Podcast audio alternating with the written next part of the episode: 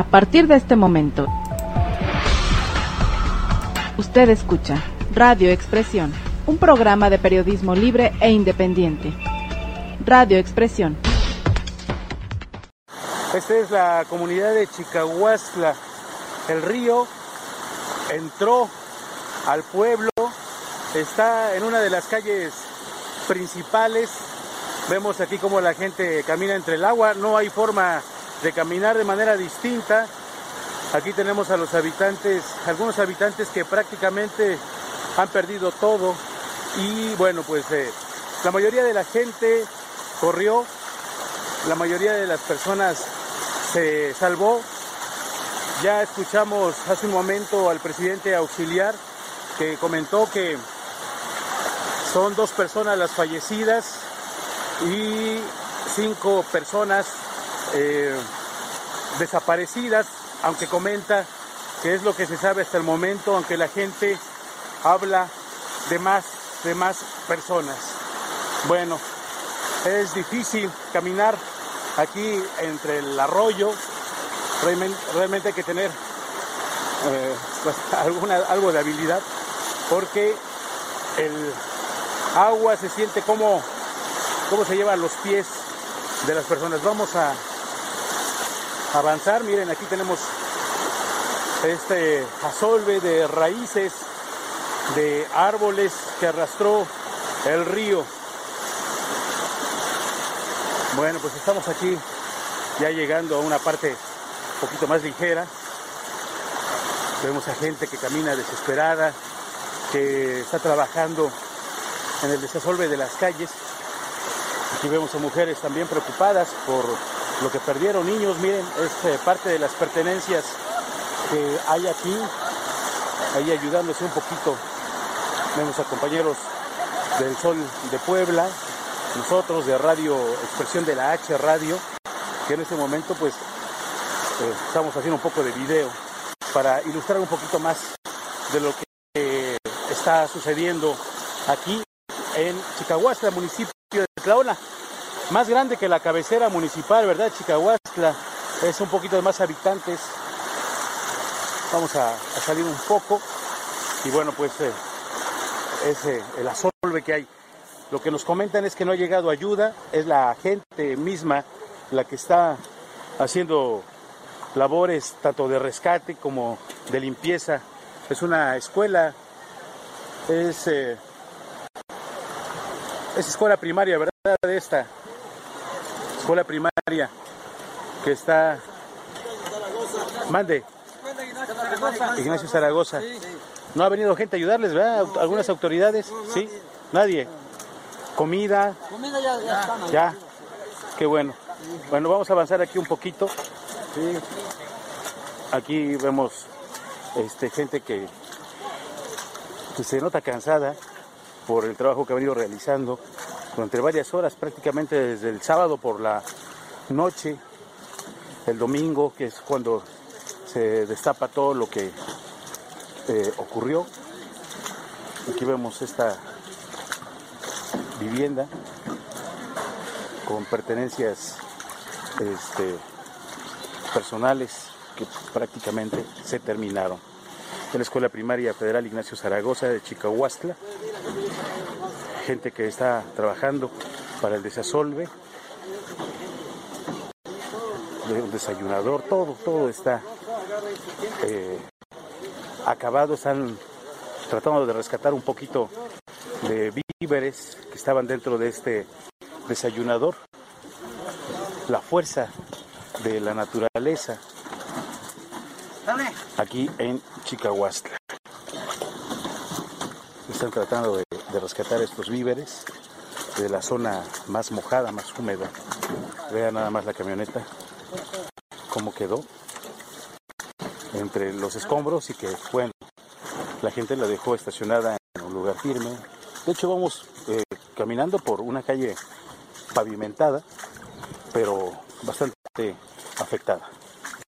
Bueno, pues así estuvo el tema el pasado 7 de agosto del 2016. Así estamos arrancando Radio Expresión, haciendo memoria, apostándole a nuestro cerebro, a nuestros recuerdos, a lo crudo que fueron aquellos días. Eh, en fin, pero en Huachinango, en Huachinango también hubo cosas que lamentar, casos que lamentar y decirle que por la mañana presentamos un podcast de Radio Expresión de cómo vive actualmente la gente a cuatro años de el golpe de Air. Radio Expresión presenta el podcast de su servicio informativo. Casas abandonadas. Algunas viviendas construidas con débiles estructuras. Familias hacinadas. Con drenaje contaminante y con el riesgo del colapso.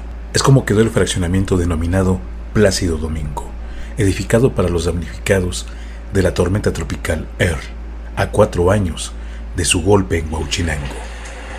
Recordemos que apenas a unas horas de lo sucedido, ya al amanecer del 7 de agosto del 2016, se habló de inmediato de una cantidad indeterminada de personas fallecidas y desaparecidas, además de 600 personas refugiadas en los diferentes albergues de la cabecera municipal de Huachinango por la intensa lluvia nocturna que trajo la tormenta tropical Earl.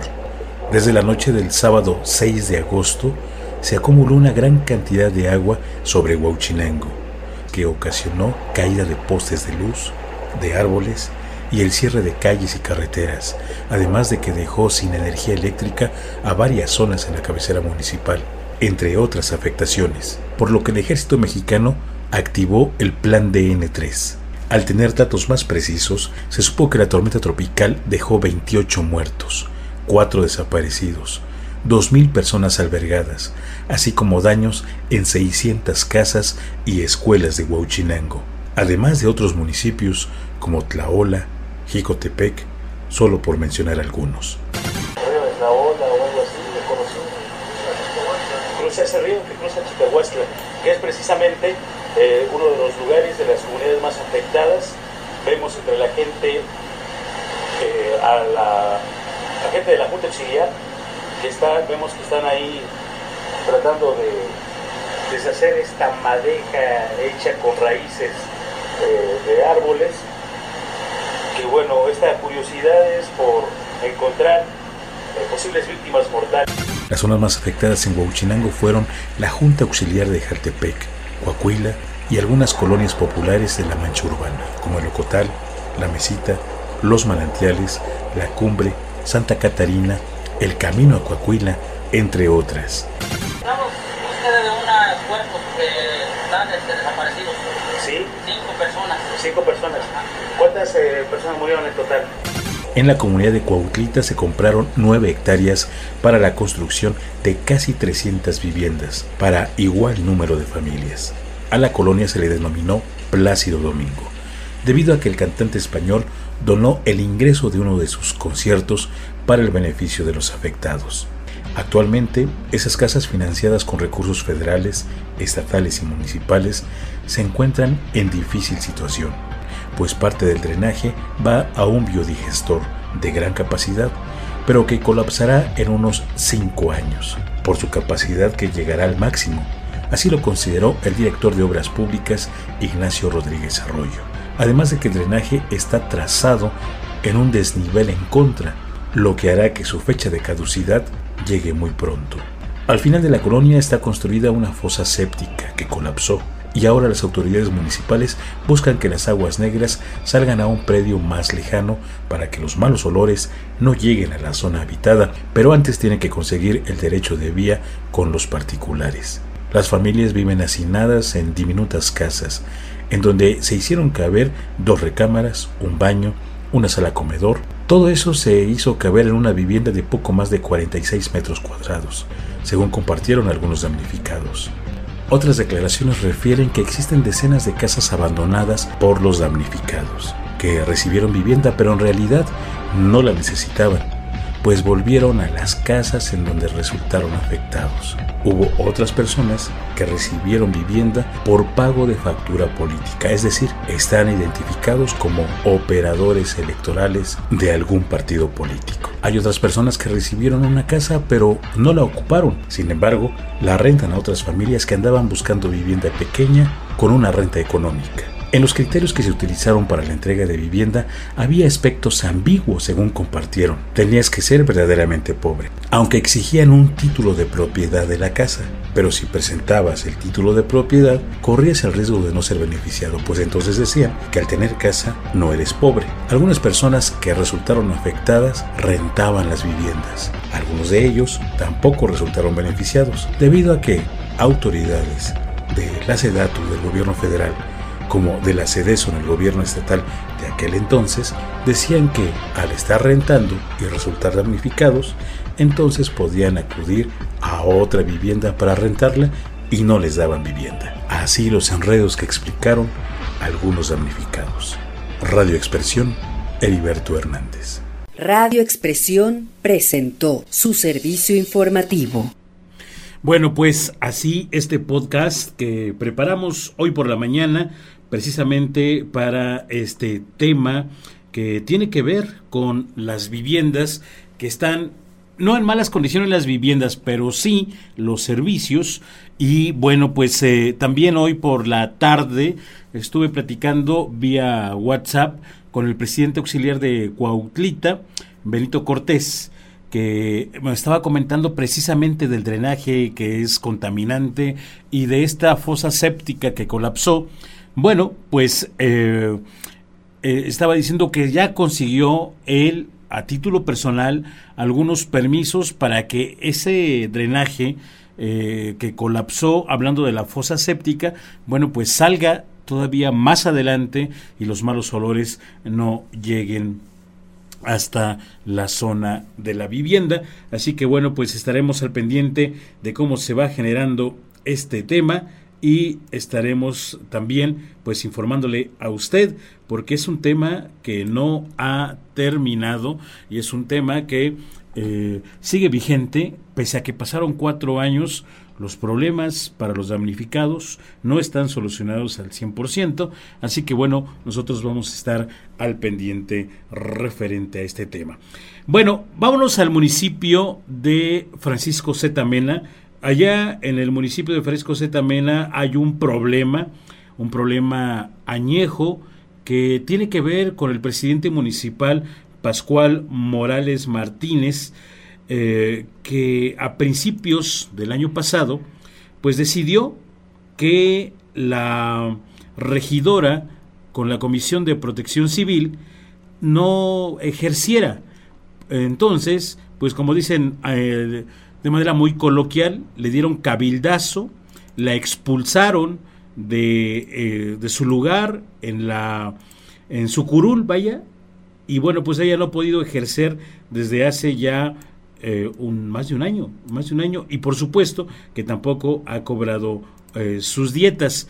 le voy a presentar una imagen en donde está ella con el secretario general del ayuntamiento, precisamente de Francisco Zetamena, y eh, ella llegó al lugar con una resolución, un dictamen del Tribunal eh, Electoral del Estado y de la Sala Superior, Sala Regional, perdón, para que fuera reinstalada en su puesto con la Comisión de eh, Protección Civil y bueno, pues simplemente el secretario general le dijo, ¿cómo no? Con todo gusto, aquí está su escritorio, ese escritorio que estamos viendo ahí, en un salón de juntas, en un salón de usos múltiples, que por supuesto no tiene las condiciones para nada para desempeñar su cargo, eh, y dos sillas, ahí para que esté cómoda.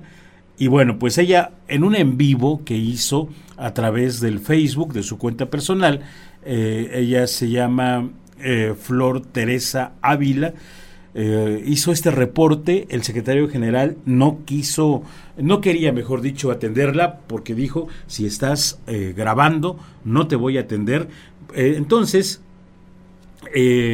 esta persona pues estuvo transmitiendo, el secretario general accedió a atenderla y dijo, bueno, pues ya está mi escritorio, ya están mis dos sillas, ahora, ¿qué pasa con mis dietas? Eh, ¿A qué horas me las van a pagar? Dice, bueno, el secretario dice, yo ahí no me meto, eso ya no me corresponde, baje usted a tesorería y bienvenida a su trabajo. Bueno, pues ella baja, no, perdón, no baja, eh, avanza un poco en el segundo piso y eh, pregunta por el tesorero, le dice el personal de la tesorería, no está, no está y no ha venido y quién sabe si venga. Eh, ella pregunta el teléfono, pues obviamente le dice no se lo podemos dar, pese a que ella es regidora, es decir, es una regidora plurinominal, pero regidora es lo equivalente a un diputado plurinominal eh, de representación proporcional. Y bueno, pues le niegan el teléfono, le niegan la comunicación con el tesorero. Eh, ella definitivamente se sale del ayuntamiento y dice, bueno, no están las condiciones para poder eh, regresar a mi trabajo. Lamenta Flor Teresa Ávila que un presidente municipal como Pascual eh, Morales Martínez se burle de un dictamen que hizo el Tribunal Electoral del Estado en este problema, en este conflicto que hubo entre ellos dos. Bueno, eh, para que tengamos una idea de qué estamos hablando, déjeme ver si puedo eh, recuperar eh, un poco de lo que sucedió precisamente entre estas dos personas, la regidora de Protección Civil en Francisco Z. Mena y este enfrentamiento que ella tiene con el eh, presidente municipal que pues prácticamente la desconoce en su cargo y, bueno, pues se arma ahí un conflicto eh, político y, bueno, pues un conflicto que hasta el momento no se ha resuelto. Déjeme ver si puedo recuperar esta, eh, este video que tenemos en nuestro canal, en nuestro canal de YouTube y vamos a ver si lo podemos ver. Bueno, vamos a ver un par de fotos de la regidora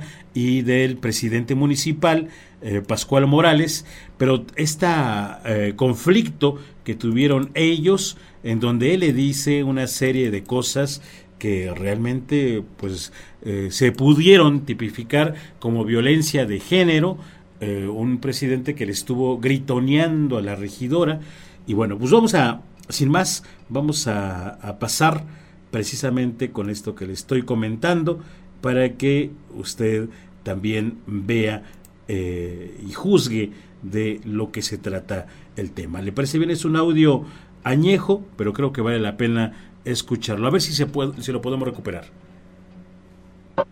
Y esas pinches mamadas también no me gustan. ¿Sí?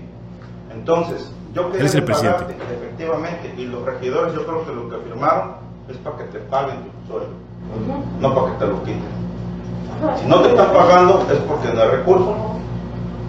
¿Sí? ¿Y a dónde te lo van a sacar? A ver, dime.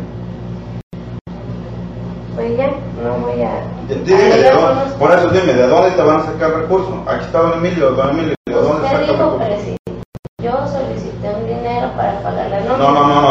espérame, espérame. Yo te dije, yo pedí prestado una parte de dinero para pagar parte de la nómina.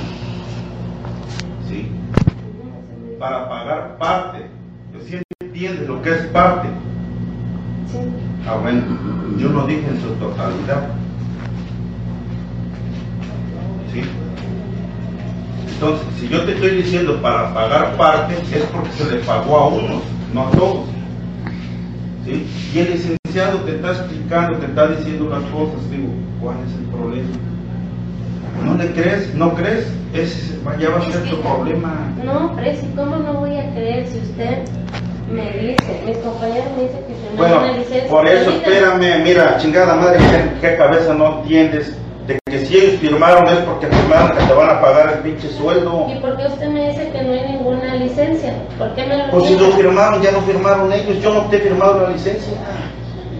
Así de Pues eso dígame, porque ese día me hizo una Te cosa. estoy diciendo que yo no he firmado, si ya firmaron ellos, yo no sé, pero yo no he firmado. No entiendes en qué cabeza cabe que no entiendes que yo no he firmado la hoja. Yo no la he firmado, si ya la firmaron ellos, digo, es, es- sí, es cosa de ellos. Ok, ok. Yo ya te lo dije muchas veces, ya te lo dije con el licenciado, pues yo no he firmado. Sí. Y te está diciendo el licenciado que están congeladas las cuentas. Se pidió un recurso prestado para pagar parte de la nómina. Yo le estoy diciendo al contador, si tiene recurso allá, si ha llegado algo de recurso, dale aunque sea una parte de su sueldo. Si la cuenta se descongela ahorita en 15 días, en 20 días, que te liquiden tu sueldo, ¿cuál es el problema? Ellos firmaron una, una, una hoja de cabildo a donde te están dando chance de que estés 29 días o no sé cuántos días dices fuera y que te paguen tu sueldo, ¿Y porque por- eso lo firmaron. ¿Y por qué yo llego con el secre y pido leer esa licencia y me la niegan? ¿Por qué hace también usted o el secre tanto desmadre? ¿Por qué no? Si no tiene nada de malo, aquí está, pues mira, es- esto te conviene, te quitas de problemas y ya. No, Eso es llegaste con el Esa es la secretario. licencia. Sí. Llegaste con el secretario. Y me lo niega. Yo ves que yo, ves- niega. ves que yo tengo aquí las hojas de cabildo. Pues, Yo no manejo. Usted tiene la facultad. Yo no, pero yo no estuve, yo no he estado cuando has venido con él, no chingues. Ese día que estuve, usted no me iba a atender. Le dije, pero. eh, No, no, no, no, yo tengo cosas que hacer, Flor, chingados, si a ti te gusta andar en problemas, ya tienes el, el- el acta firmado por todos los regidores que te van a pagar, ¿cuál es el problema? ¿Puedo leerla?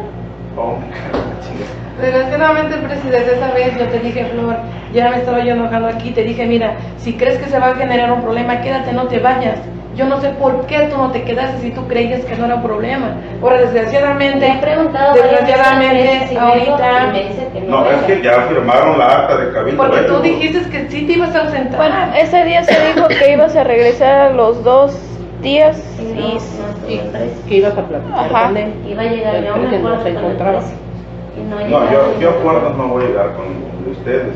O sea, mira, aquí tienen que trabajar y el acuerdo se llegó con Cabildo porque yo no tengo que llegar a un acuerdo contigo. Aquí tienen que llegar todos ellos porque todos ellos están aquí en el Cabildo. Sí. Yo no te puedo decir, Flor, ven o descánsate medio año. Quien quita se me ponen al brinco todos los regidores y me dicen, a ver cabrón, ¿qué pasó? Sabemos que aquí que. No, no, no, no, espérate, espérate. Sí, mando yo, pero también tengo que tomar en cuenta mi cariño. Porque la firma de ellos, déjame decirte que si yo hablo con ellos la firma de ellos, dentro de ahí. Yo sé. ¿sí? Pues haga lo que usted. No, no, no, yo no estoy haciendo nada. Yo nada más te voy a decir una cosa, no me metas a mí Flor, por favor. Precio. Mira, ven cuando esté urbano y checa qué es lo que tenga de dinero y deja de hacer chismes. Vete a descansar, vete a descansar y deja de hacer chismes. o ya que se No estamos, no estamos en esa pinche este, posición de andar en, en chismes.